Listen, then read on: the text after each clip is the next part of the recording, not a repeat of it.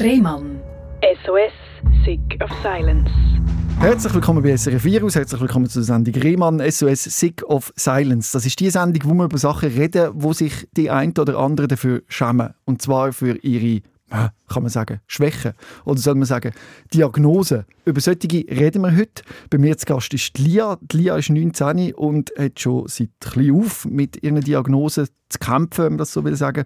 Und zwar leidet sie an ADHS, ähm, sie hat eine Autismusstörung, sie hat auch eine Essstörung entwickelt, kennt sich aus mit Suizidgedanken und wir reden auch noch über Themen wie gesellschaftliche Herausforderungen, wenn man eben mit so Einschränkungen lebt. Gleichzeitig streifen wir das Thema Epilepsie und Herzrhythmusstörungen, weil auch das sind Themen, die, die Lia betreffen und es freut mich, dass du heute angekommen bist. Ah, Lia. Ja, freut mich auch. Bei dir hat es ja schon als Kleinkind Auffälligkeiten gegeben, dass man gemerkt hat, hm, da genau. ist wahrscheinlich etwas ein bisschen komisch, oder? Es hat eben schon als Kleinkind äh, Auffälligkeiten gegeben. Damals hat man aber nicht genau gewusst, ähm, wo das kommt, weil ich die Diagnose noch nicht hatte. Aber meine Eltern, also wenn meine Eltern mit mir zum Beispiel irgend, äh, in die Stadt gegangen sind oder ins Tram, also an einen Ort, wo es laut ist, dann habe ich immer geschrauen und ich denke, dass das davon kommt, dass ich halt reizbeflutet bin, aber damals habe ich nicht gewusst, wo das kommt. Ich konnte ja nicht reden. Und wegen dem habe ich einfach immer geschrauen. Und ein anderes Problem ist auch, dass ich sehr oft, äh, also eigentlich immer Schlafstörungen hatte. Also ich habe immer Mühe einzuschlafen. Ich bin eigentlich immer mindestens zwei Stunden wach gelegen. Oder in der Kita habe ich auch keinen Mittagsschlaf machen und die Erzieherinnen haben alles daran gesetzt, äh, dass ich irgendwie einen Mittagsschlaf mache, aber es hat einfach nicht funktioniert. Und wo ich dann in Primarco bin oder auch im Kindergarten, also immer bei so Veränderungen, ähm, das hat mich einfach unheimlich gestresst und meine Eltern und ich haben auch nicht gewusst, woran das liegt und wir haben uns einmal gefragt, ähm, warum das so schlimm für mich ist, weil das ja eigentlich alle Kinder ähm, erleben müssen und das eigentlich für niemanden ein Problem ist. Aber für mich ist es immer ein riesiger Stress gewesen. Also ich kann teils nächtelang nicht schlafen oder halt immer müssen wieder aufs WC gehen, weil ich so nervös bin. Ja. Genau. Ich nehme nicht an, dass du noch klar erinnerst an die Zeit, sondern ich nehme an, das ist dir auch erzählt worden, oder was Ja, ja teils erzählt, aber ich erinnere mich teils auch daran, es sind ja. so Ausschnitte, genau. Ja. ja. Und dort haben wir eigentlich schon merken dass das könnte ADHS-Diagnose sein, oder? Ähm, beides. Also meine Eltern haben teils auch mal an Autismus gedacht, aber es ist immer so ein bisschen, ja, verloren gegangen, weil man jetzt so viel um die Ohren hat, gerade als Ältere. Und auch ich bin irgendwann mal im Verlauf dieser Jahr im Kinderspital damals ähm, auf ADHS abgeklärt worden und das hat sich dann bestätigt, genau. Und ich bin dann mit Ritalin behandelt worden und das hat mir geholfen. Also es hat auf jeden Fall einen Teil von meinen Problemen sozusagen eliminiert, aber halt nicht alle. Und ich bin auch so ein bisschen teils misstrauisch gewesen, weil ich mir gedacht habe, hm, wie kann denn das sein? Ich nehme ja ein Medikament wo mir helfen soll, aber irgendwie bringt es wie nicht alles weg. Also da bin ich, das habe ich mir ja komisch gefunden. Also genau. erzähl mal, wo hat der Ritalin geholfen und welche Symptome sind geblieben? Vor allem in der Schule, ähm, da gibt es so ein paar Probleme. Also Kinder sind ja sehr laut, das heißt in der Schule habe ich Mühe mich zu konzentrieren. Und Ritalin hat mir geholfen, die Reiz auszublenden. Das kann jetzt vom Autismus oder vom ADHS. Und mich somit auch zu fokussieren. Und nach der Schule hat es mir, also wenn ich daheim bin, auch geholfen, dann so ein bisschen die Hausaufgaben machen, weil ich teils sehr müde bin.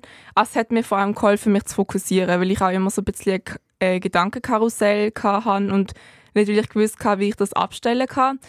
Aber vor allem bei den Veränderungen, also Veränderungen sind für mich immer ein Thema gewesen, oder zum Beispiel auch Vortrag von mega vielen Leuten sprechen. Das ist sehr, sehr stressig für mich gewesen, also Schulausflüge unter anderem auch. Da hat es mir eben nicht geholfen und dann, ich habe ja nicht gewusst, wo das kommt und da bin ich dann immer so ein bisschen misstrauisch gewesen. Also es hat sich immer so angefühlt, als hätte ich eine gespaltene Persönlichkeit, also eine Persönlichkeit, die so weiß eigentlich, wie man reagieren muss und eine andere, die so wie einfach macht, was sie will, ohne dass sie es kontrollieren kann. Und was hast du für eine Beziehung zum Ritalin gehabt? Also hast du die Medikamente als etwas Tolles empfunden und etwas Gutes, das du nimmst? Oder hast du gedacht, ah, ich will das eigentlich gar nicht nehmen? Nein, also ich habe es eigentlich immer als Erleichterung gefunden. Ich war auch sehr klein, gewesen, also ich habe mir damals noch gar keine Gedanken gemacht, dass das so ja, als schlecht empfunden wird. Also für mich ist es eigentlich schon eine Erleichterung, gewesen, als ich das bekommen habe. Ja, ich mhm. fand das eigentlich nie schlecht empfunden. Bei dir ist aber auch Epilepsie ein Thema. Gewesen. Genau. Und zwar hast du schon in der ersten Klasse deinen ersten epileptischen Anfall Genau, das ist ein äh, Status Epilepticus. Das heißt, dass man einfach nicht aufhört zu krampfen. Und der geht also einfach länger als fünf Minuten. Dann heißt Status Epilepticus. Das ist der erste bei mir. Das heißt, ich bin dann ins Spital gekommen und dann in ein künstliches Koma versetzt worden, weil ich einfach nicht mehr aufgehört habe zu krampfen. Und dort bin ich dann ungefähr eine Woche gewesen. und für meine Eltern ist das natürlich der Horror gewesen, weil sie nicht gewusst haben, ob ich überhaupt jemals wieder aufwachen werde. Also es war eine sehr dramatische Erfahrung gewesen. Vor allem für meine Eltern, natürlich auch für mich, aber ich bin jetzt sehr klein gewesen und habe damals nicht so, will ich können realisieren, was das ist, was das bedeuten wird. Genau. Und dann hast du auch Antiepileptika bekommen, oder? Dann, genau. Um das ja. unterdrücken. Genau. Ich hatte äh, die Antiepileptika bekommen irgendwann und eben am Anfang habe ich auch nicht wirklich so realisiert, warum ich die nehme, weil ich eben noch ziemlich klein bin. Irgendwann, als ich dann älter geworden bin, so etwa mit 10 würde ich sagen, ja, ist dann schwierig geworden mit diesen Antiepileptika, weil ich so ich habe ja immer noch die Probleme vom Autismus oder vielleicht heißt auch vom ADHS, aber ich habe ja immer noch nicht gewusst, wo die kommen. Für mich hat es dann geheißen, okay, ich nehme die Antiepileptika, das kommt auf jeden Fall auf den Tabletten und ich habe das Gefühl gehabt, okay, die Ärzte geben mir etwas, was mir helfen sollte gegen meine Krankheit, aber eigentlich geht es mir mega schlecht und ich kann wie nicht etwas nehmen, wo ich das Gefühl habe, das tut mir nur schade. Und das ist dann über einen Kampf gesehen, die zu nehmen, vor allem für meine Eltern auch. Also es hat dazu geführt, dass ich die sehr unregelmäßig genommen habe, was ja nicht so gut gesehen ist. Aber ja, ich einfach nicht will etwas nehmen, was, wo ich das Gefühl habe, dass es mir schadet. Also mhm. psychisch vor allem schadet, ja. Da sieht man einen grossen Unterschied zu Ritalin, wo ich du weiß, ich weiß. gern genommen ja, hast eigentlich ja, und die Antiepileptika eben nicht. Wie, kannst du sagen, wieso? Die Antiepileptika haben mir ja vor allem körperlich helfen und mir ist halt psychisch sehr schlecht gegangen. Ja, ich sage mal, Ritalin hilft halt mehr so ja, der Psyche oder im Kopf vor allem und halt weniger im Körper eigentlich. Und für mich ist dann wie eigentlich meine psychische Gesundheit vor allem im Vordergrund gestanden und halt weniger meine körperliche, weil ich mir wie gedacht habe, okay, eigentlich geht es mir körperlich gut, aber psychisch geht es mir überhaupt nicht gut und ich kann so nicht die nächsten 70 Jahre von meinem Leben verbringen. Und dann habe ich das Gefühl gehabt, okay, das Ritalin hilft mir eigentlich, aber die Antiepileptika, weil halt ja, meiner Psyche schaden. Ähm, also hast du richtig gemerkt, wie die deiner Psyche geschadet haben? Ja, also ich denke, ich kann jetzt natürlich nicht sagen, wie mhm. viel und aber ich denke schon teils. Also man weiß ja, dass die, der Wirkstoff von diesen Antiepileptika, das hilft ja auch so manisch-depressive Leute. Also das tut so sehr beruhigen und zu mir, bei mir hat es auch vor allem dazu geführt, dass ich halt sehr viel extrem schlapp war und müde. Kommt natürlich auch mhm. darauf an, du hast die Frage, ob das jetzt wirklich von denen kommt, das weiss man jetzt rückblickend nie, aber ich denke, das hat schon Teil dazu beitragen. Also es kommt schon davon ein bisschen. Also ist einfach genau. gemeint, die Medikamente helfen dir nicht wirklich, sondern machen dich eher müde. Genau, genau. Anstatt fit genau. wie das Ritalin. Genau. Also ich habe gewusst, ich habe so viele Probleme und wenn ich so müde bin, dann kann ich die Probleme nicht lösen. Andererseits ist es dann aber so, wenn ich die absetzen würde und ich die Anfall hatte, ja, das war jetzt eigentlich auch nicht so optimal, aber für mich ist es so wie, im Vordergrund gestanden, ich will nicht so 70 Jahre von meinem Leben verbringen, also mit der schlechten psychischen Gesundheit. Ja, du hast erzählt, du hast sehr viel Angst gehabt, Sorgen, genau. Stress. Ja. Und wie du hast genannt, viel Problem, aber ja. auch keine Erklärung genau. für die genau. Probleme und auch keine Hoffnung irgendwie. Genau. Erzähl mal, was ist denn da, was sind das für Gedanken in deinem Kopf? Genau, also eben, wie schon gesagt, als ich zauberlich bin, bin, bin ich in die fünfte Klasse. Als ich zehn geworden bin, ah, ja. bin ich in die fünfte Klasse gekommen. Damals, also in Basel, ist das so gesehen, dass man dann, äh, dass dann entschieden worden ist, in welche Stufe man kommt, also A, E oder P. Das heißt, es ist losgegangen mit Noten. Und es hat sehr viele Veränderungen gegeben. Also einerseits die Noten, andererseits haben wir neue Lehrer bekommen und wir sind in ein neues Schulhaus gekommen. Also es hat sehr viele Veränderungen gegeben und Veränderungen sind sehr schlimm, immer für mich gesehen. Mhm. Und ich habe eigentlich ja nie wirklich etwas für die Schule machen aber dann mit den Noten und so habe ich schon gemerkt, eigentlich müsste ich jetzt etwas machen. Ich habe nicht gewusst, wo fange ich eigentlich an. Ich habe gewusst, irgendwie mag ich gar nicht, also ich mag nicht lernen, ich schaffe das irgendwie nicht und das hat mich dann so also extrem gestresst, weil ich gewusst habe, okay, eigentlich müsste ich jetzt für eine Prüfung lernen, aber ich weiß ich kann es gar nicht. Also ich weiß nicht, wo fange ich an, wie mache ich das. Das ist ein Grund gesehen und natürlich auch die sozialen Probleme. Also damals, ich bin ja ein Jahr jünger gesehen, das heißt, alle anderen sind in Pubertät und ich halt ein Jahr später. Und die haben sich dann, ich sag mal so ein bisschen einfach komisch benehmen und so. Und für mich ist das mega komisch gewesen, als Kind noch, zu sehen, dass ich die so verändere und ich habe nicht gewusst, wie gehe ich damit um. Also wie kommuniziere ich jetzt, was dann auch sehr oft ja, teils so, sag mal, Streit geführt hat und ich halt keine Klärung hatte, wieso es jetzt zu diesem Streit gekommen ist. Vor allem auch mit der Reizüberflutung. Ich habe immer wollen, dass es ruhig ist und die sind halt nicht ruhig gewesen. und ja, wie soll ich das sagen, dass es ruhig sein sollte, also wenn ich keine Erklärung dafür habe.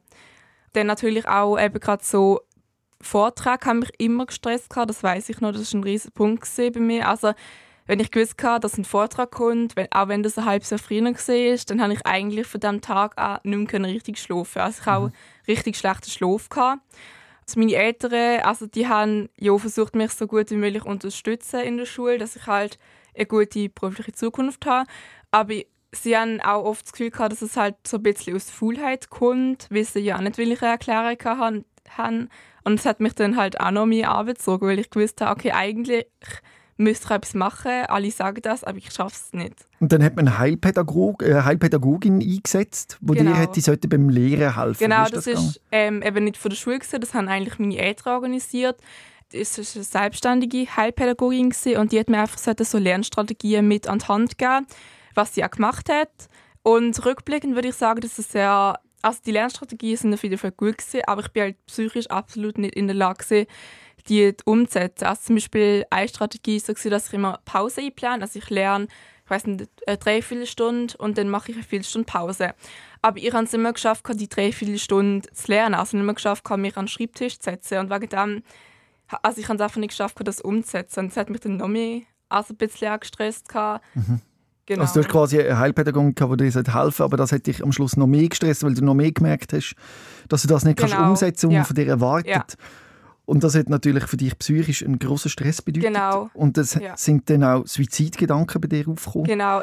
Wie haben die sich gemeldet? Also ich würde sagen, so nach einem Jahr, also in der, ich glaube, sechsten Klasse ist das dann gesehen, als ich ungefähr elf bin, habe ich irgendwann einfach keinen Ausweg mehr gesehen. Also ich habe mir gedacht, ich versuche jetzt schon so lange irgendetwas anderes, aber ich schaffe es einfach nicht. Und ich habe gewusst, jetzt irgendwann ist Primar fertig, jetzt komme ich also in die Sekundarschule, in die siebte Klasse. Das wird nochmal eine Veränderung geben. Und das hat mich auch mega gestresst und ich habe irgendwann einfach keinen Ausweg mehr gesehen, wie ich das schaffen soll. Also, weil ich bin ja damals erst elf war, das heißt, ich hatte noch irgendwie 70 Jahre oder 69 Jahre zum Leben. Also wie ich das 69 Jahre schaffen sollte, bis ich dann ja, sozusagen ähm, natürlich sterbe. Und dann sind halt irgendwann die Suizidgedanken gekommen. Erst so am Anfang so vereinzelt und dann in der siebten Klasse, aber wirklich jeden Tag. Mhm. Ja. Ich finde auch lustig, wie, wenn Menschen in dieser Situation sind, vor allem Kinder in der Schule, wo es ihnen so schlecht geht und sie Suizidgedanken haben, dann sagen doch Eltern und Verwandte oder nähere Leute aus dem Umfeld oft schnell, das ist eine Phase, es geht vorbei. Ja. Aber es bringt einem nichts. Man hat das Gefühl, das ist jetzt für immer so. Genau, also genau. Es, wenn einem ja. sagt, das ist jetzt nur, nur noch durchhalten, das geht vorbei, das kann man so nicht vornehmen. Genau. Es ist für immer in dem Moment. Genau, ich habe ja nicht gewusst, also ich habe mir gedacht, die Probleme. Ich habe immer versucht, eine Ursache für die Probleme zu finden, aber ich habe keine Ursache gefunden oder keinen gewissen Zeitpunkt. Also wenn ich mir denke, okay, wenn ich keinen Zeitpunkt finde, keine Ursache, dann wird es an nie Ende gehen. Es gibt keinen Anfang, es gibt kein Ende. Mhm. Wie sind denn die Suizidgedanken ganz konkret gewesen? Was hast ähm, also am Anfang war es einfach nur so ein Gefühl von «Ich möchte nicht leben», ein Gedanke «Ich möchte nicht leben», «Ich kann nicht leben». Nicht mehr leben so, wie es war, oder hast du gar nicht mehr leben? Eigentlich gar nicht mehr, ja. weil ich auch nicht gewusst hatte, dass es überhaupt anders sein kann. Und wegen dem eigentlich gar nicht mehr leben. Genau, und irgendwann habe ich dann auch so, hier sagen wir konkrete Pläne im Kopf gehabt, also dass ich irgendwie so eine Pack, ganze Packung Medikamente nehme oder irgendwie aus dem Fenster jo, rausspringen und Hast du das jemandem gesagt? Ich habe es eigentlich sehr lange niemandem erzählt, weil ich nicht gewusst habe, wie ich das überhaupt jemandem erzähle, weil von außen hat es ja immer nur so ausgesehen, als wäre ich einfach so ein bisschen faul. Und das ist halt ein sehr großer Kontrast gesehen. Aber ich habe es dann irgendwann so der Heilpädagogin erzählt und sie hat dann meinen Eltern gesagt, dass ich die Schule unbedingt wechseln soll, weil das auch ein Problem war, dass halt die Lehrer in der Schule, also in der Sekundarschule, absolut nicht verständnisvoll sind für ja, jegliche psychische Situation. Mhm. Genau, das war auch eine absolute Katastrophe sozusagen. Und dann habe ich eben die Schule gewechselt und dann ist es ein bisschen besser geworden. Also ich hatte weniger Stress in der Schule, so Lernen. Aber irgendwie habe ich trotzdem die ganze Zeit nur noch schwarz gesehen. Hast du auch Angst vor deinen Gedanken? Hast du das Gefühl gehabt? Die kommen einfach, oder hast du... Ich hatte eigentlich keine Angst in dem Sinn. Ja, weil für mich hat sich das eigentlich wie eine Befreiung so ein bisschen angefühlt. Also ich ah, du hast gedacht, ich kann mich auch immer noch umbringen. Ja, genau. Wenn es gar nicht geht. So, wenn es gar nicht geht, dann mache ich das einfach. Also für mich ist das wie so eine, mhm. eine Lösung. Ich habe einfach eine Lösung gesucht. Mhm. Genau. Mhm. Das hat mir keine Angst gemacht. Ja. Zu dieser Zeit hast du auch probiert, das Essen zu kontrollieren. Genau. Weil du wenig Kontrolle hast in deinem Leben, Genau. eben über deine Gefühle und über deine Gedanken. Das hat dich einfach überschwemmt. Und Ja. bei der Nahrung hast du das Gefühl gehabt, dort kannst du eine Kontrolle zurückgewinnen. Genau, also ich habe dann irgendwann gemerkt, natürlich auch mit der Pubertät, dass, sag mal, das Aussehen eine sehr wichtige Rolle spielt. Und ich habe mir dann gedacht, okay, ich schaffe es eigentlich kein, nicht einen Lebensbericht zu kontrollieren, aber das Essen kann ich noch kontrollieren, weil Essen muss man ja. Lernen muss man nicht, ich weiß, Sport machen muss man auch nicht, aber Essen muss man ja immer, sonst stirbt man ja.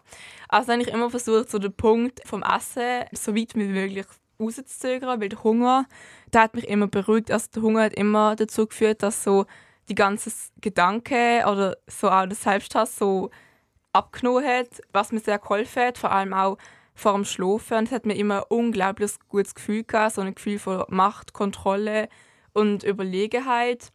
Aber das hat auch dazu geführt, dass ich eben dann so Essattacken entwickelt habe, weil wenn man lange Zeit nicht isst, irgendwann jo, isst man das dann einfach in, sag mal, einer zweifachen Menge anstatt in der einfachen Menge. Und dann habe ich sehr viele Diäten auch ausprobiert, weil ich immer so eine ja, zugenommen habe und ich hatte immer so extreme Gewichtsschwankungen dann gehabt. Bist du auf die Idee selber gekommen? Ja, auf die Idee bin ich selber gekommen. Ich habe einfach gewusst, wenn man isst, nimmt man zu, wenn man nicht isst, dann nimmt man ab. Also das ist so die logische Konsequenz okay, ich nehme ab. Dann habe ich einfach mal gegoogelt, wenn man das so macht. Und dann sind ganz viele Diäten vorgeschlagen worden. Und die habe ich dann auch fast alle ausprobiert, aber das habe ich halt maximal vielleicht eine Woche durchgezogen. Und dann natürlich wieder aufgegeben, weil ich viel zu radikal vorgegangen bin. Hat das jemand Genau. mitbekommen, dass du da Essstörung entwickelt hast? Also man hat schon gesehen, dass ich halt teils mal nicht esse, aber ich denke, am Anfang hat man das auch mehr so als Phase, also so sozusagen Pubertät abgeschoben, weil jeder in Pubertät hat Probleme mit seinem Körper. Und am Anfang ist auch so gesehen, dass es halt mehr so phasenweise war. Also ich hatte immer eine Phase, gehabt, wo ich halt extrem aufs Essen geschaut habe und extrem wenig gegessen habe. Und dann eine Phase, wo ich wieder überhaupt nicht geschaut habe, weil ich gemerkt habe, mit so wenig Energie kann ich auf den Alltag nicht ja, überleben oder schaffe den Alltag eigentlich gar nicht. Genau, es ist mehr so phasenweise gesehen. Ich stelle mir das schrecklich vor. Es ist schrecklich. Als Kind die negativen Gedanken, nicht können schlafen, ständig Ja, nervös, ja, Reizüberflutung, Suizidgedanken, Ja, ja, Essstörung. ja. Es ist schon schlimm gesehen. Also nicht nur für mich, sondern auch für meine Eltern, weil meine Eltern hätten mir eigentlich sehr gerne geholfen, aber sie auch nicht gewusst, wie.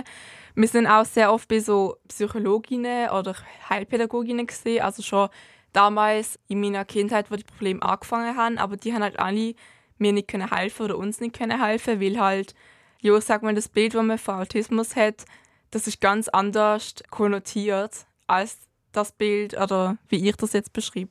Mhm. Ah, man hat dort noch nicht erkannt, Nein, dass du wahrscheinlich nein, Autismus nein. hast. Nein. Aber das hat sich dann geändert, wo du Genau. zum ersten Mal in eine Psychotherapie hast können gehen. Jein, also ich bin irgendwann zu einer Psychotherapeutin gegangen, Mhm. und, aber die ist nicht spezialisiert auf Autismus, damit ich einfach jemanden habe, wo, mit, der, mit der ich über meine Probleme reden kann, und zwar etwas Professionelles. Es ist eigentlich ganz gut gewesen, dass ich dort hingegangen bin, aber sie ist halt nicht so spezialisiert gewesen, wegen dem hat sie mir auch nicht so gut können helfen, sage ich jetzt rückblickend. Ich bin aber irgendwann eben zu der UPK gegangen, weil ich dort schon mal als Kind gesehen bin, weil ich ja als Kind mal eine Klasse äh, Kindergarten Ja, übersprungen die habe. UPK ist was? Genau. Das ist die äh, universitäre psychiatrische Klinik, die machen ähm, Diagnose, einfach, stellen einfach Diagnose. Und dort hast du einfach an deine Eltern und du gedacht, da müssen wir jetzt noch mal schauen, was es genau, Genau, könnte sein. also die die Heilpädagogin hat dann auch irgendwann mal gesagt, also zu der ich gegangen bin, das könnte Autismus sein. Und Meine Eltern haben das ja auch mal so ein bisschen im Hinterkopf gehabt. Es hat einfach nie wirklich Zeit gegeben, um das abzuklären, weil man so viel um die Ohren gehabt. Und dann bin ich aber zu einer Frau gekommen, die ja die Abklärung gemacht und die hat es dann diagnostiziert gehabt. Und was hat das verändert, die Diagnose? Also zuerst hat es eigentlich nichts verändert, weil ich noch nie von Autismus gehört habe. Ich habe eigentlich nur ADHS kennt, aber ADHS haben eigentlich so die ganz, ich sag mal, wilde Buben gehabt damals. Und Autismus habe ich noch nie gehört. Und ich habe dann versucht, mir so ein bisschen das anzuschauen, was es ist. Aber ich, ich habe nicht wirklich viel verstanden, weil das sehr kompliziert geschrieben war.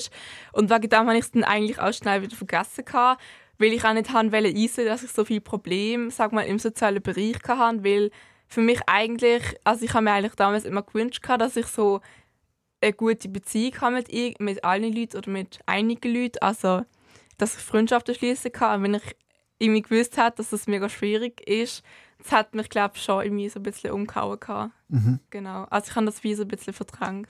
Ja. Und dann ist der Entscheid gekommen, die Schule zu verloren und an eine Privatschule zu gehen. Genau. Wie ist es zu dieser Entscheidung gekommen? Genau, das ist eigentlich auch ich habe der Heilpädagogin erzählt, dass ich eben die Selbstmordgedanken hatte mhm. und sie hat dann so den Impuls gegeben, die Schule zu wechseln. Also ich muss sagen, meine Eltern haben, oder ich selber, habe mich eigentlich in der anderen Schule nicht wohlgefühlt gehabt. Meine Eltern haben eigentlich auch wollen, dass ich dort nicht mehr angegangen Aber sie hat dann so den Impuls gehabt, das jetzt will ich zu machen und genau dann bin ich auf eine Privatschule gekommen für die restliche obligatorische Schulzeit. Eben, das hat dazu geführt, dass der Stress so in der Schule mit den Noten und so abgenommen hat, aber halt die restlichen Probleme so im sozialen Bereich oder das mit Veränderung, Ausflügen und so, die sind geblieben. Mhm. Ja. In dieser Zeit hast du immer noch Antiepileptika genommen genau. und auch das Ritalin. Hast du das Gefühl, dass diese Medikamente auf deine Psyche Einfluss haben, positiv oder negativ? Also bei Antiepileptika habe ich immer das Gefühl dass das einen negativen Einfluss hat, weil es heisst, meinte ich auch, dass das so ein bisschen depressive Stimmung machen kann. Wegen dem habe ich immer gedacht, dass das von denen kommt. Und beim Ritalin muss ich sagen, ich habe das dann irgendwann mal abgesetzt, weil ich das Gefühl hatte, so wirklich hilft es mir nicht. Ich kann zwar Reiz besser vielleicht ausblenden, aber ich schaffe es trotzdem nicht, so viel für die Schule zu machen, also eigentlich fast nichts. Und wegen dem habe ich das dann irgendwann abgesetzt, weil ich einfach das Gefühl hatte, dann plötzlich alle Medikamente schaden eigentlich nur und ich möchte kein Medikament nehmen. Mhm. Das war so mein, mein Gedanke gewesen. und dann habe ich das hat mich dann irgendwann auch noch belastet, genau. Hast du nicht Angst gehabt, als du Antiepileptika gestellt hast, dass du einen Anfall bekommen Doch, also ich hatte immer Angst, gehabt, dass der kommt. Das ist dann auch so, gewesen, dass ich oft Probleme hatte beim Schlafen, weil also bei mir bei einem Anfall ist es so, gewesen, dass ich oft das Bewusstsein verloren habe oder so wie gelähmt war, dass ich zwar dann teils bewusst also da war, aber ich bin gelähmt. Mhm. Und beim Schlafen ist es so irgendwie ja, man wird nicht un, ähm, ohnmächtig oder so, aber man schläft halt ein und dann hat man ja wie keine Kontrolle mehr. Und ich hatte ein Teilsgefühl gehabt, wenn ich so auch irgendwie so, ich nicht, Kopfschmerzen hatte, dass das ein Anfall sein könnte, dass ich auf gar keinen Fall einschlafen soll. Wenn ich einschlafe, habe ich keine Kontrolle mehr. Ui. Und dann habe ich teils, also ich bin stundenlang in der Nacht wach gesehen und habe eigentlich so den Punkt zum Schlafen so weit möglich rauszögert. Genau. Ja, stelle ich mir anstrengend vor. Ja, es, ist schon schlimm gewesen. Die Angst ist auch mehrere Jahre da gewesen, jetzt eigentlich nicht mehr. Ähm, aber teils schon noch so ein bisschen. Also so, wenn zum Beispiel so Licht flackert, das kann ja auch ein Auslöser sein. Also bei mir ist das eigentlich nie ein Auslöser gesehen, aber ich weiß, es kann ein Auslöser sein für einen Anfall. Dann kriegt man teils schon eine Panik irgendwie. Mhm. Genau. Aber durch das Absetzen von der Antileptika hast du gemerkt, dass Depressionen besser geworden sind. Also genau. das Gefühl, es ist dir weniger schlecht gegangen. Ja, also ich, es ist so gesehen, ich habe die dann abgesetzt und ich hatte zwar Angst gehabt auf der einen Seite, aber auf der anderen Seite habe ich mir auch wie gesagt, okay, wenn ich jetzt einen Anfall hätte, dann würde ich nichts mehr machen, weil ich möchte auf gar keinen Fall so weiterleben. Also es ist so jetzt gesehen, jetzt hatte ich so die Wahl, also sozusagen an dem sterben. Also ich müsste, jetzt, ich müsste es jetzt nicht selber machen, sondern ich könnte so wie mit meiner Krankheit sterben. Das hat mich so ein bisschen von der Angst auch, ähm, hat mir die Angst ein bisschen weggenommen. Und ich habe gemerkt, okay, jetzt ist ein Problem, ähm, ist ein großes Problem, was mich belastet, weg. Das heißt, jetzt habe ich die Möglichkeit, mein Leben zu verändern und das ist dann auch so, gewesen, also ich habe es dann eigentlich zum ersten Mal geschafft, als ich die abgesetzt habe, etwas für die Schule zu machen, weil einfach ein Problem wachsen ist. Das hat mir enorm geholfen mit meiner psychischen Gesundheit und mit meinen Depressionen. Und das war das erste Mal, gewesen, wo ich dann das Gefühl hatte, überhaupt, dass ich etwas hinbekomme, ohne fremde Hilfe. Mhm. Und dann bin ich auch... Also kann man sagen, dass ja. die Antiepileptika dich doch sehr eingeschränkt haben, oder? Ja, ich weiß zwar nicht, ob es wirklich die Wirkung von Medikament war oder nur meine Psyche. Okay, wo oder du das Gefühl beides. Hast, jetzt. Ja, ja, genau. Und du hast dann die Matur machen? Genau. Ich habe mir dann sehr hohe Ziele gesetzt, weil das hat mich einfach gepackt. Also ich bin sehr ehrgeizig geworden mhm. und habe so viel wie möglich erreichen, weil ich dachte, wenn ich, wenn irgendwann wenn irgendwann wieder so eine Situation kommt, kommt, wo ich das Gefühl habe, ich habe nichts mehr unter Kontrolle, dann habe ich immer noch mein berufliches Leben, das super läuft, weil ich auch dann Matur mache oder Matur gemacht habe und studiert habe. Und das wird mir enorm helfen. Also dann komme ich nie wieder an einen Punkt zurück, wo ich so extrem hilflos bin und das Gefühl habe, es hat alles keinen Sinn mehr und ich schaffe sowieso nichts. Genau.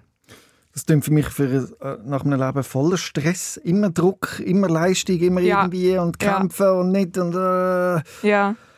ah, keine Pause. und das Essen ist auch kontrolliert noch in dieser Zeit. Im ersten Jahr nicht. Das ist eigentlich, also im ersten Gimjahr, das ist erst mit dem Lockdown wieder gekommen. Weil mit dem Lockdown hat man dann das erste Mal wieder Zeit gehabt, sich um etwas anderes Gedanken machen als um die Schule. Und der hat eigentlich wieder das Gefühl gehabt, okay, eigentlich läuft es so ganz gut in der Schule. Ich habe jetzt gerade nicht Stress, also fange ich jetzt an, sozusagen noch besser werden. Also ich, habe jetzt, ich bin jetzt gut in der Schule, ich habe die Antiepileptika nicht mehr. Und jetzt muss ich noch gut aussehen, sozusagen. Und dann habe ich wieder angefangen eben mit, ich weiß nicht, Sport und weniger Essen. Das hat aber nicht gut funktioniert. Und dann mit 16 habe ich das Gefühl gehabt, okay, die ganze Diät, die hat nichts gebracht. Jetzt soll ich meine ganze Ernährung verändern und nicht nur, ich weiß nicht, zwei Wochen Haferflocken-Diät machen oder so, sondern will ich meine ganze Ernährung ändern. Das heißt, ich kann keine Weissmehlprodukte mehr essen, also fast nur pflanzliche Produkte und vor allem kein Industriezucker. Und ich habe eigentlich, ich habe so eine Mischung aus Clean Eating gemacht und so eine Paleo-Diät, also möglichst unverarbeitet essen, mit wenig Zutaten und vor allem alles, fast alles selber machen. Genau. Also du bist tief in deiner Krankheit drin gesteckt. Hast du in dieser Jo, Zeit... äh, also damals Ja. muss ich sagen, ist noch nicht so schlimm gewesen, weil ich habe eigentlich immer dann gegessen, wenn ich Hunger hatte. Es ist vor allem, es ist, ich habe eigentlich nur das, ich habe nicht kontrolliert, wie viel ich esse, sondern eigentlich nur, was ich esse. Und das ist eigentlich okay gewesen. Es ist zwar auch nicht so gut, schön gewesen, zu denken, okay, ich darf jetzt nie wieder irgendwie Schoki essen oder so. Aber es hat sich nicht so schlimm angefühlt, wie ich darf jetzt zwei Tage nicht essen oder so. Also es ist einfach. Mhm. Bist du in dieser Zeit in einer Psychotherapie gewesen? Nein, damals nicht mehr. Also ich habe dann irgendwann mit der Psychotherapie aufgehört, vor allem im Gymnasium, weil ich das Gefühl hatte, also eigentlich geht es mir ja gut und die Psychotherapie kann mir nicht mehr oder nicht helfen. Genau. Es ist anders gekommen und zwar sind auch wieder Suizidgedanken aufgekommen, oder? Genau, also ich muss ein bisschen etwas dazu erzählen und zwar, es hat so mehrere Punkte auch dazu geführt haben. Also ein Punkt ist eben gewesen, dass sich die Essstörung sehr verschlimmert hat, weil ich mit 17 dann, also so nach einem Dreivierteljahr, nachdem ich die strengen Essensregeln befolgt habe, hatte ich dann mit Kalorienzellen angefangen, weil ich das Gefühl hatte, eigentlich möchte ich nicht auf so viel Essen oder Sachen verzichten, sondern ich möchte alles essen. Und beim Kalorienzellen ist es eben so, dass man alles essen kann. Es ist halt nur die Frage, in welcher Menge. Also man sollte nicht zwei Kilo Schoki essen, aber so mal ein, ich sag mal, eine Schoki-Regel ist okay, weil das liegt immer noch in den Kalorien. Aber mir hat es dazu geführt, dass ich halt zu viel, zu wenig gegessen habe und dann enorm abgenommen habe und dann immer Angst habe, wieder zuzunehmen. Irgendwann bin ich dann einfach so, ich sag mal, ja, ausgehungert gesehen, dass ich extrem paranoid geworden bin. Und zu dem Zeitpunkt ist mir eigentlich sehr gut gegangen. Also ich habe das Gefühl gehabt, ich bin eigentlich, ich habe alles erreicht, was ich erreichen will. Ich kann jetzt auf gar keinen Fall ähm, aufgehen. Ich darf jetzt nicht, nicht irgendwie nicht mehr da sein aufgrund von dieser Krankheit. Und das hat dann aber auch dazu geführt, dass ich halt in der Schule also nicht schlecht geworden bin, aber ich habe extrem viele Absenzen gehabt, weil ich extrem, also ich nur an Essen denken die ganze Zeit und so habe ich halt nicht mehr lernen. Dann habe ich extrem viele Absenzen gehabt und das ist halt auch für meine Lehrer doof gewesen, weil die dann immer haben müssen zwei neue Tests schreiben und die anderen Schülerinnen haben es halt auch nicht so gut verstanden, weil ich halt das nicht erzählt habe. Ist den Leuten um dich herum nicht aufgefallen, unter welchem Stress du gestanden bist die ganze Zeit? Und welchem Druck? Ähm, also ich- meiner Familie ist schon aufgefallen, weil ich halt immer sehr viel gelernt habe. Also ich bin ja nicht gut in der Schule mitgekommen. Das heißt, ich kann alles daheim nachschaffen, allein. Es ist halt so, die meisten Leute die gehen halt nicht davon aus, die denken einfach, die Leute, die im Gymnasium sind, die schaffen das, weil sie intelligent sind und wenn die mal nicht etwas gemacht haben, also nicht Hausaufgaben, dann liegt es so daran, dass sie halt irgendwie keine, zu gewesen sind und lieber, ich weiß nicht, in den Ausgang gegangen sind oder so. Sie können sich das, vor allem die Lehrer können sich das eigentlich nicht vorstellen, dass man mal nicht äh, Zeit hat, etwas zu machen, weil man einfach eigentlich fast 24 Stunden nur am Lernen ist. Ui. Damals habe ich das auch nicht so wirklich erzählt, dass ich ein Problem habe, weil ich auch nicht gewusst habe, woran das liegt. Also ich denke, das war normal, dass das so ist. Oder ja, ich konnte mir das auch nicht können erklären, woran das liegt. Und Aber man genau. hört ja den, den, den psychischen Stress, den du hast, oder? Und der hat sich dann auch körperlich gezeigt in Form von Herzrhythmusstörungen. das mit der Herzrhythmusstörung weiß ich gar nicht, ob das wirklich von dem kommt. Es kann sein, dass es schon immer da war, aber es ist halt immer unentdeckt geblieben, genau. Weil, also kurz bevor ich mit den Kalorienzellen angefangen habe, ist eben rausgekommen, dass ich die Herzrhythmusstörungen habe. Und das war ein Zufallsbefund. Gewesen. Ähm, aber es war halt wegen dem ein riesen Schock, gewesen, weil ich noch nie von diesen Herzrhythmusstörungen gehört habe. Also ich habe immer gewusst, dass ich das habe.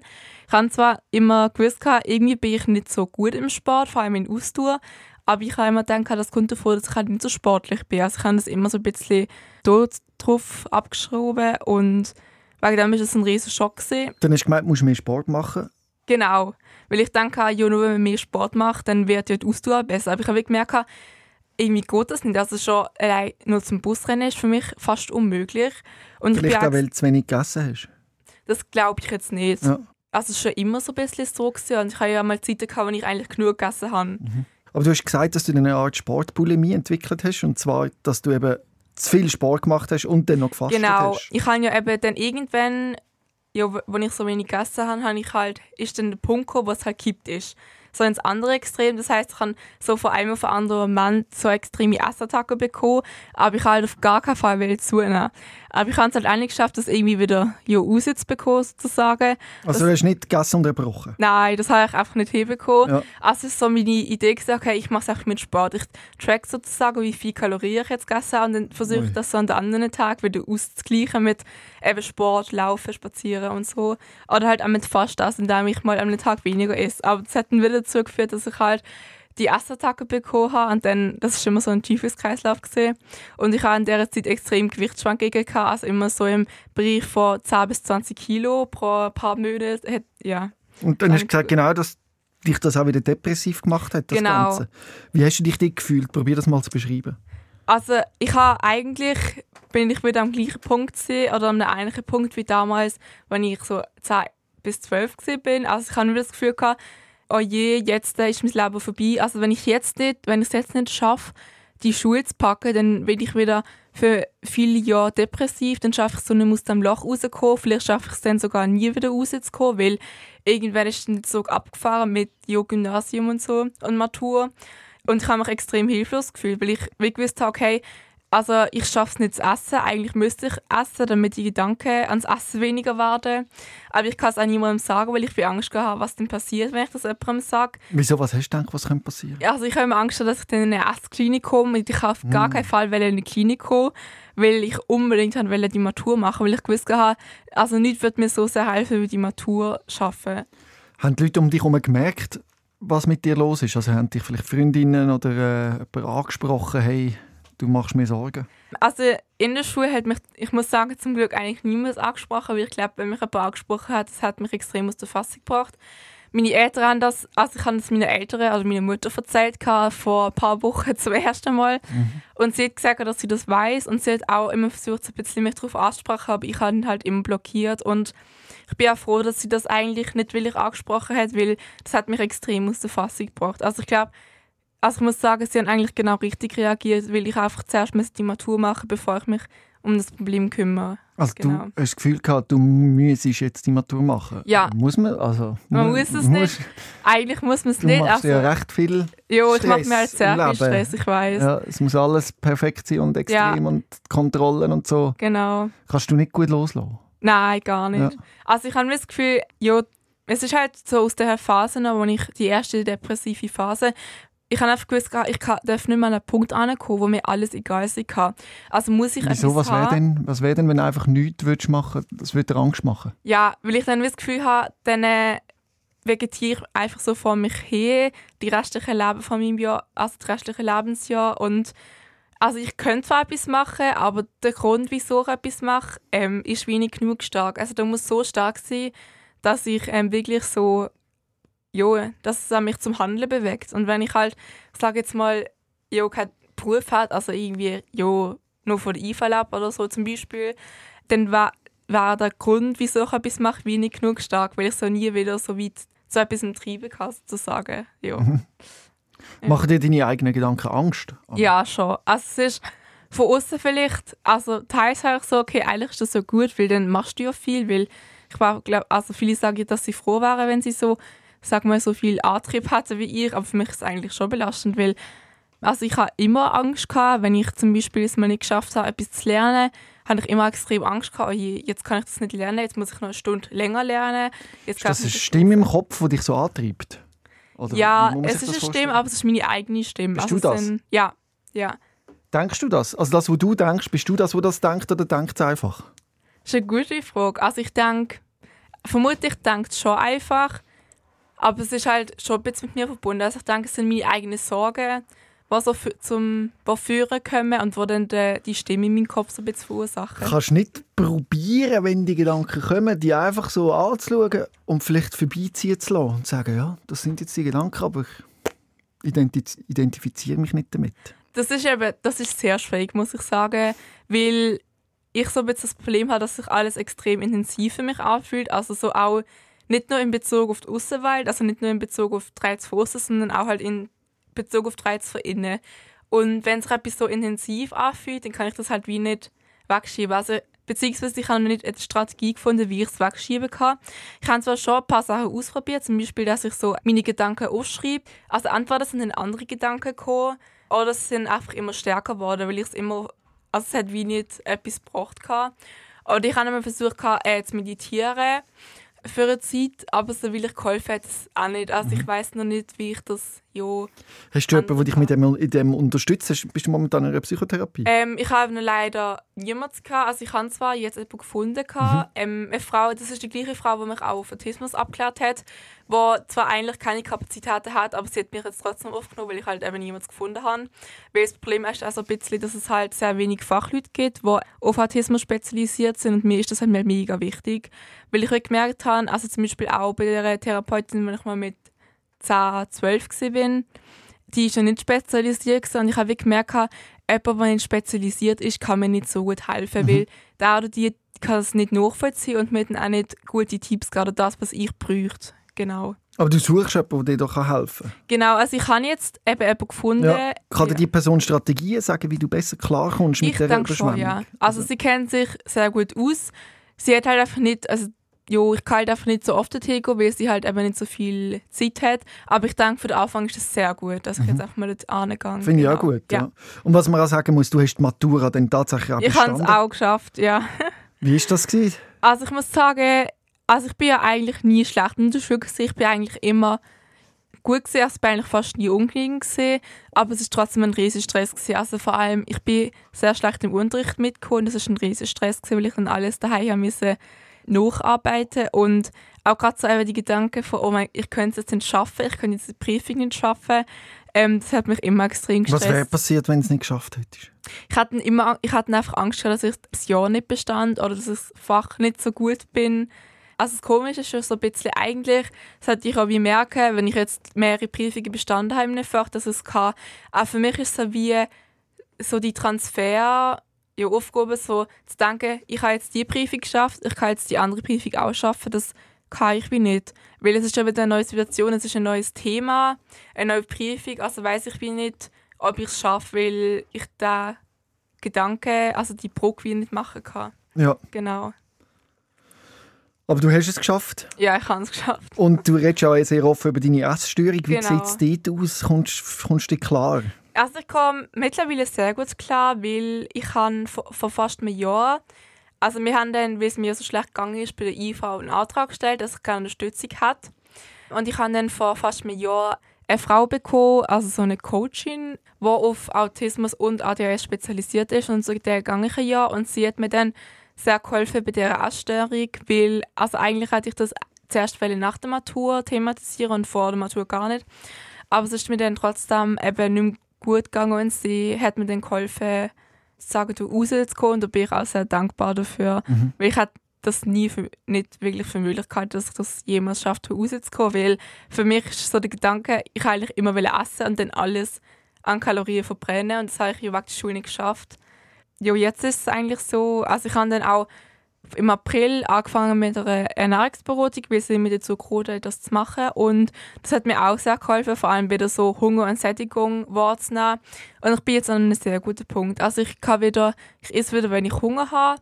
Und das, ich habe nicht Angst, dass ich nicht, nicht essen kann. Also ich weiß, dass ich immer essen darf.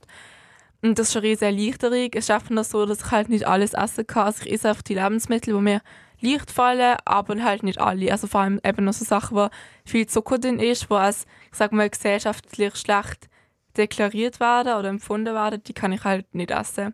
Aber das ist auch nicht so schlimm, weil es gibt ja sehr, sehr viele Lebensmittel. Wenn Wie meinst dann, du, kannst die nicht essen? Du lässt es nicht zu. Ja, ich, ich hatte wie Angst, was dann passiert. Also ich habe einen Also könntest du so einen. Kinder, äh, so einen Schokoriegel könntest du nicht essen? Nein, könnte ich nicht. Was wäre denn? Ich hatte einfach Angst, dass ich wieder in so das Denken komme, so, oh Gott, jetzt muss ich da irgendwie, wie heisst es, verbrennen und so. Ah, ja, ja. Du Genau. bist eigentlich ständig unter einer Anspannung. He? Ja, ja. Aber ich muss sagen, Mhm. eben, ich kann zwar vielleicht keinen Schokoriegel essen, aber ich kann etwas anderes Mhm. essen. Es gibt ja, ja noch so viele andere Lebensmittel und wegen dem ist es nicht so schlimm. Also ich esse vielleicht eine Banane oder so oder einen Äpfel. Aber sehe ich es richtig, dass dir vor allem schwerfällt, dich auf etwas zu konzentrieren, Ja, also einen ja, Fokus haben ja, Tag. Das ja. heisst, du hast so viele Sachen, die auf Ja, dich reinprasseln und du weißt gar nicht, wo anfangen und Genau, rotierst irgendwie genau. und hoffst, irgendwie durchzukommen. Genau. Also eben genau die Gedanken, also ich kann die nicht steuern. Ich habe immer das Gedankenkarussell in meinem Kopf. Was sind das so für Gedanken? Kann man dir mal was Karussell Ähm, also das kann sehr unterschiedlich sein. Es hängt so ein bisschen von meiner Grundstimmung ab. Also eben, wenn ich eigentlich, ich sag mal, einen guten Tag habe, dann können das schöne Gedanken sein. Das kann zum Beispiel sein, dass ich mich auf etwas freue. Also ich freue mich zum Beispiel, ich weiß nicht, Sport machen oder spazieren gehen und dann denke die ganze Zeit an die Aktivität. Aber ich kann mich dann wie nicht auf zum Beispiel das Lernen fokussieren, weil ich die ganze Zeit daran denke, jetzt nur irgendwie die Aktivität ausführen. Aber es können eben auch schlechte Gedanken sein, als zum Beispiel, ähm, dass ich irgendwie Angst habe, dass ich mal später keinen Beruf finde, weil das schwierig werden könnte. Oder dass ich Angst habe, dass ich, ich weiß nicht, Studium nicht schaffe oder so. Oder dass ich Angst habe, dass ich wieder in so eine schlechte Phase komme. Ich habe noch keine Strategie gefunden, wie ich damit umgehe, dass ich vielleicht nie eine Strategie finden werde. Ja, Dein Kopf ist ständig mit extremen Gedanken konfrontiert. Ja. Oder? Und der bräuchte Ja. eigentlich mal irgendwie eine Pause. auch braucht eine Pause. Aber da gibt es doch Möglichkeiten, vielleicht auch medikamentös. Ja. Ist da schon etwas können anschauen? Gibt's da Genau, also ich habe vor zwei bis drei Wochen angef- angefangen, jetzt Antidepressiva zu nehmen. Mhm. Und es hat mir sehr geholfen im Bereich, also vor allem mit den schlechten Gedanken. Ah, das ist erst neu, hä? Das ist neu, genau. Ja. Und das hilft. Das hilft sehr. Also ich habe eigentlich vor einem halben Jahr schon jemanden haben. Dazu hat mir auch meine Coachin geraten. Aber ich halt wie gewusst, ich mu- muss zuerst die Matur machen, weil ich halt nicht gewusst, wie schnell finde ich jemanden und ich habe keine Kraft um jemanden zu suchen. Hast du jetzt die Matur diesen Sommer bestanden? Das mal genau. Uff, Ja, gut. das ist sehr äh, leichter. gewesen. Aber jetzt, der Kopf sucht sich ja dann meistens gerade wieder etwas Neues, oder? Genau. die Matur Also ich bin- oh, und jetzt, was ist jetzt gerade aktuell? Also ich bin eben zuerst mega leichter gewesen, endlich mal an nichts zu denken, endlich mal Mhm. keine Prüfungen und so.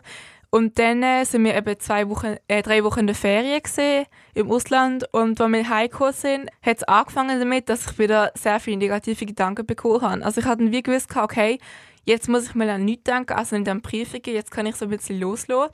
Und dann sind extreme Angst aufgekommen, also in dem Sinn von, ich suche jetzt, also ich finde irgendwie keine Therapeutin, die spezialisiert ist auf Autismus, weil es da fast niemand gibt. Und ich habe extrem Angst, dass ich nie jemanden finden werde und wegen dem auch nie eine Strategie haben wird, wie ich jetzt mit diesen intensiven Gedanken umgehen kann, weil das jo, behindert mich extrem. Aber da hast du jetzt jemanden gefunden.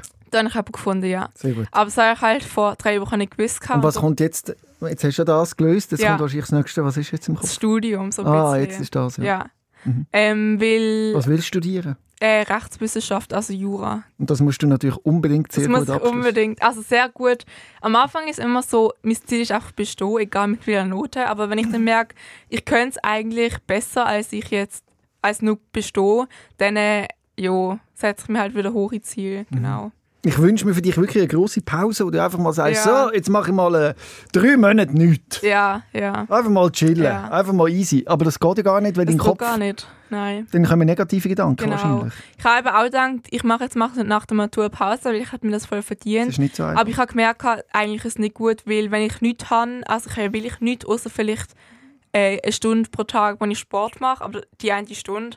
Und wenn ich dann den ganzen Tag nichts mache, für eine sehr lange Zeit, also für fast eineinhalb Jahre, das ist nicht gut. Vor allem, wenn man Depressionen hat, ist immer wichtig, dass man eigentlich etwas hat, wo man... Struktur. Eine Struktur, genau. Das habe ich wirklich gemerkt.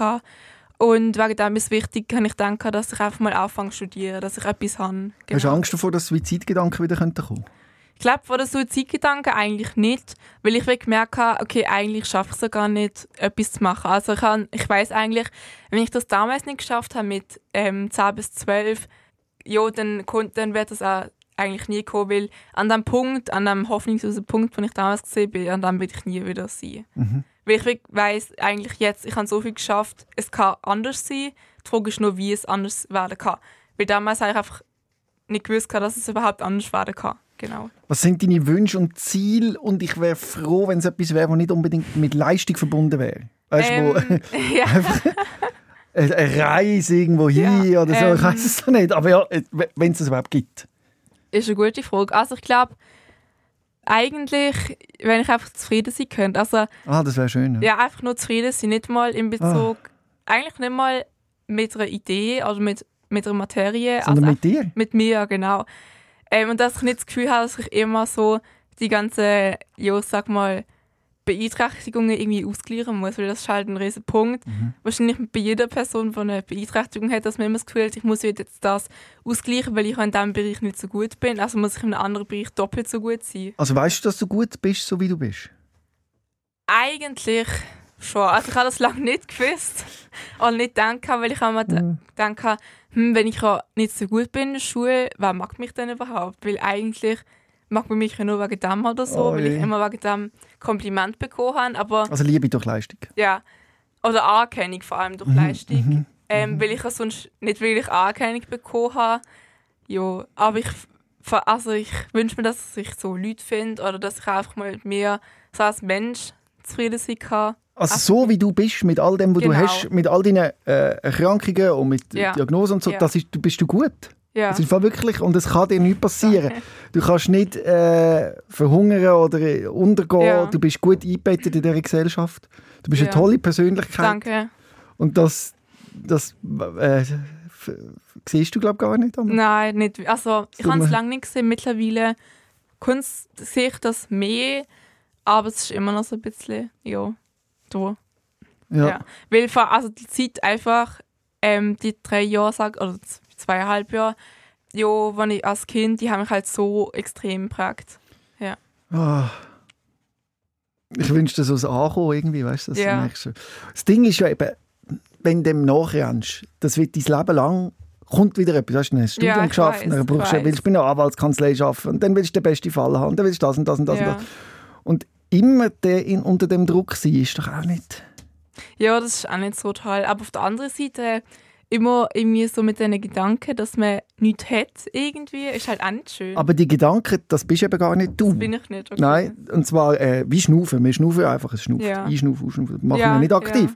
Und genau gleich denkt es einfach in unserem Kopf. Ja. Und ich habe sehr oft Gedanken, die ich anschaue und denke, also, finde ich das wirklich? Bin ich Ja. das? Ist das mein Gedanke oder ist das einfach ein Gedanke? Ich muss sehr oft feststellen, dass meine Gedanken nicht stimmen. Ja, ja. Und vielleicht die Druckgedanken und alles, was du, die, die, die schlimmen Gedanken, vielleicht kannst du probieren, die aus einer Distanz anzuschauen und dich fragen, du, Ja. äh, ist der Gedanke gut? Fühle ich den? Will ich den akzeptieren? Ja. Kann ich den annehmen? Oder bin ich das gar nicht? Ja, also ich denke, vermutlich, es sind natürlich nicht alle meine Gedanken, es sind auch viele Sachen, die ich so internalisiert habe, also Aussagen von anderen Leuten.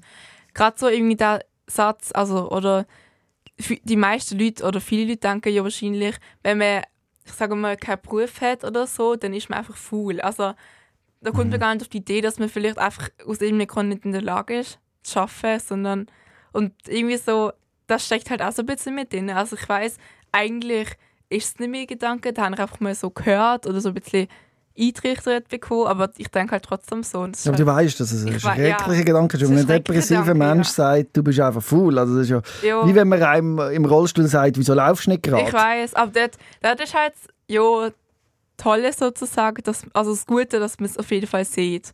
Mhm. Das ist halt das Problem bei Krankheiten, die man eben nicht ansieht, dass man dann immer komisch reagiert, wenn mal etwas nicht so läuft. Aber es ist ja lustig, auf Ja. eine Art anerkennst du das jetzt? Du hast jetzt eine Stunde lang mit mir darüber geredet, Ja. was du alles für Diagnose hast, welche Krankheit du hast und was du musst aushalten Ja. Und du kannst es aber wie noch nicht richtig akzeptieren. Nein, irgendwie nicht. Nee, irgendwie nicht. Ja. Ja. Ich weiß auch nicht, warum das so ist. Du musst eigentlich du musst gar nicht, weißt du das? Ich muss eigentlich. musst noch- nicht. Ich weiß, ja. Aber es ist, halt, es ist mega schwierig zu akzeptieren. Ja, weil du das Gefühl hast, du musst hure viel. Die Ja. ganze Zeit. Du Ja. musst etwas. Du musst nichts. Ja, Und du bist gut, so wie du bist. ja. Ja. Ja, es ist irgendwie, es ist ein bisschen schwierig. Ich denke, also wenn man so ein bisschen Probleme hat, so im sozialen Bereich, ich weiß nicht, Weil so der Gedanke, ähm, eigentlich schafft es so jeder, weil Mensch ist, also der Mensch ist ein soziales Wesen und wenn das heißt, das liegt in der Natur vom Mensch, dass man Beziehungen hat und wenn man dann dort Probleme hat, irgendwie in etwas, was eigentlich natürlich ist, das fühlt sich einfach irgendwie komisch an. Mhm. Ja, Aber das ist mit Autismus genau. So. Ja. Und ich auch in meinem Freundeskreis, also ich, gerade heute treffe ich jemanden, der äh, auf dem Autismus-Spektrum ist und der hat auch Mühe mit, äh, mit, mit, mit Menschen, mit Beziehungen, aber ich habe ihn trotzdem gern, so wie er ist, Ja, weißt? ja. Und ich glaube, man kann dich oder man so gern haben, wie du bist. Ja. Und ja. das macht dich doch auch aus. Ja, Und ich glaube, das ist etwas, wo man kann darauf stolz sein ja, ja. kann. Aber das ist ein Prozess. Ja. Ich habe eben auch ähm, damals, als ich noch keine Erklärung hatte, Mhm. habe ich halt extrem schlechte Erfahrungen gemacht mit Menschen. Und das ist halt immer so ein bisschen in meinem Kopf drin. Also ich, wenn ich irgendetwas falsch mache, dann sage ich ihm nicht einmal Entschuldigung, sondern mindestens dreimal, weil ich dann Angst habe, dass Mhm. irgendjemand über mich anschreien könnte oder so. Kinder sind Beispiel. ja so brutal. Hey. Ja. Weißt in dem Alter, wenn Ja. jemand anders ist, dann können sie nicht damit umgehen. Ja. Es ist eigentlich komisch, dass das die Ereignisse, die extrem lang zurückliegen, mich immer noch so prägen. Verstand ich. Ja. Mhm.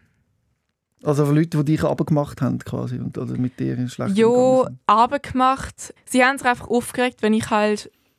Also ich bin, ich halt zum Beispiel nicht gewusst, wie, wie ich jetzt sagen sollte, dass es mir zu laut ist, weil ich auch nicht gewusst habe, woran das liegt. Und dann habe ich halt das auf eine nicht so schöne Art und Weise gesagt Ja, und die haben sich dann aufgeregt. Aber ich halt keine Erklärung hatte. Und wo sie dann so gesehen, ja, es gibt ja keinen Grund, ich habe das jetzt gemacht, um die Leute zu nerven. Und dann, äh, ja, dann haben sich irgendwie die, die Erzieherinnen zum Beispiel bisschen aufgeregt und meine Eltern auch. Und ich habe ja keine Erklärung gehabt. Aber es beruhigt dich jetzt zu wissen, dass du eine Diagnose, Diagnose ja, hast. Ja. Und würdest du dich gerne auch austauschen mit anderen, wo vielleicht wo es ähnlich geht oder Ja. mit, wo mit dir in Kontakt treten? Genau, also ich kann das lange nicht machen, weil ich das nicht so wollen anerkennen, dass ich eben die äh, auf dem, also dass ich Autismus habe.